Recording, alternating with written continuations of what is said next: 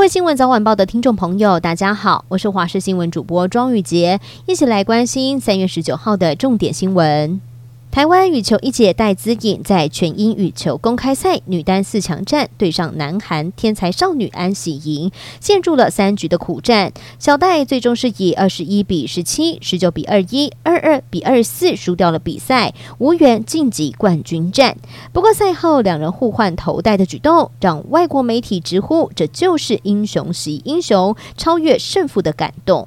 民进党二零二四立委初选登记二十号开始，而台北市议员王世坚动向也备受关注。先前表示支持吴怡农，因此不会参选台北市中山北松山。不过，在吴怡农宣布不会参选二零二四之后，王世坚是否会代表出战，周一就会揭晓。吴怡农也表示，无论是谁出现，都会全力辅选。至于王世坚会选哪一区？先前他曾透露，如果有选，周一就会去市党部登记。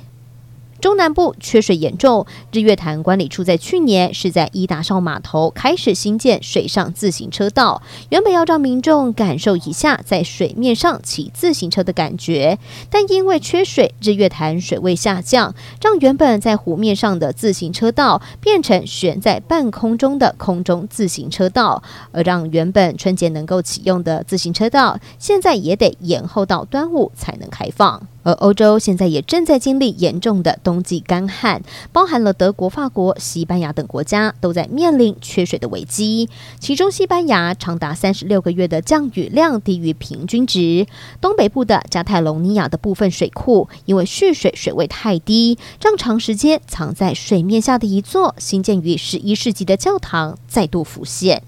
朝鲜半岛局势最近可以说是风起云涌，而之前多次发射飞弹的北韩，就算碰上了周日也没有休息。就在今天，又朝着日本海方向来发射一枚短程弹道飞弹，是落在日本的专属经济水域外。如今也正值美国跟南韩正在举行联合军演。美军 B-1B 战略轰炸机时隔十六天是再度飞临朝鲜半岛，加入了军演的行列。北韩频繁的发射飞弹，显然就是针对美韩两国。有说法认为，北韩到美韩联合军演结束为止，很有可能都会有所动作。最后带您关心天气的消息了。明天东北季风减弱，气温回升，东半部地区马祖有零星短暂阵雨，北部地区则是多云的天气，其他地方还有澎湖、金门是多云到晴。预预计下周二到周五是吹偏南风到西南风，所以会有更温暖的空气，各地的高温都会再进一步的回升，白天会有夏天的感觉。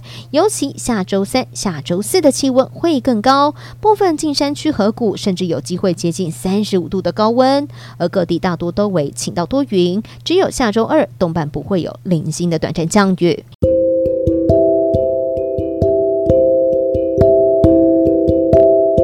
就是这一节的新闻内容，非常感谢您的收听，我们下次见。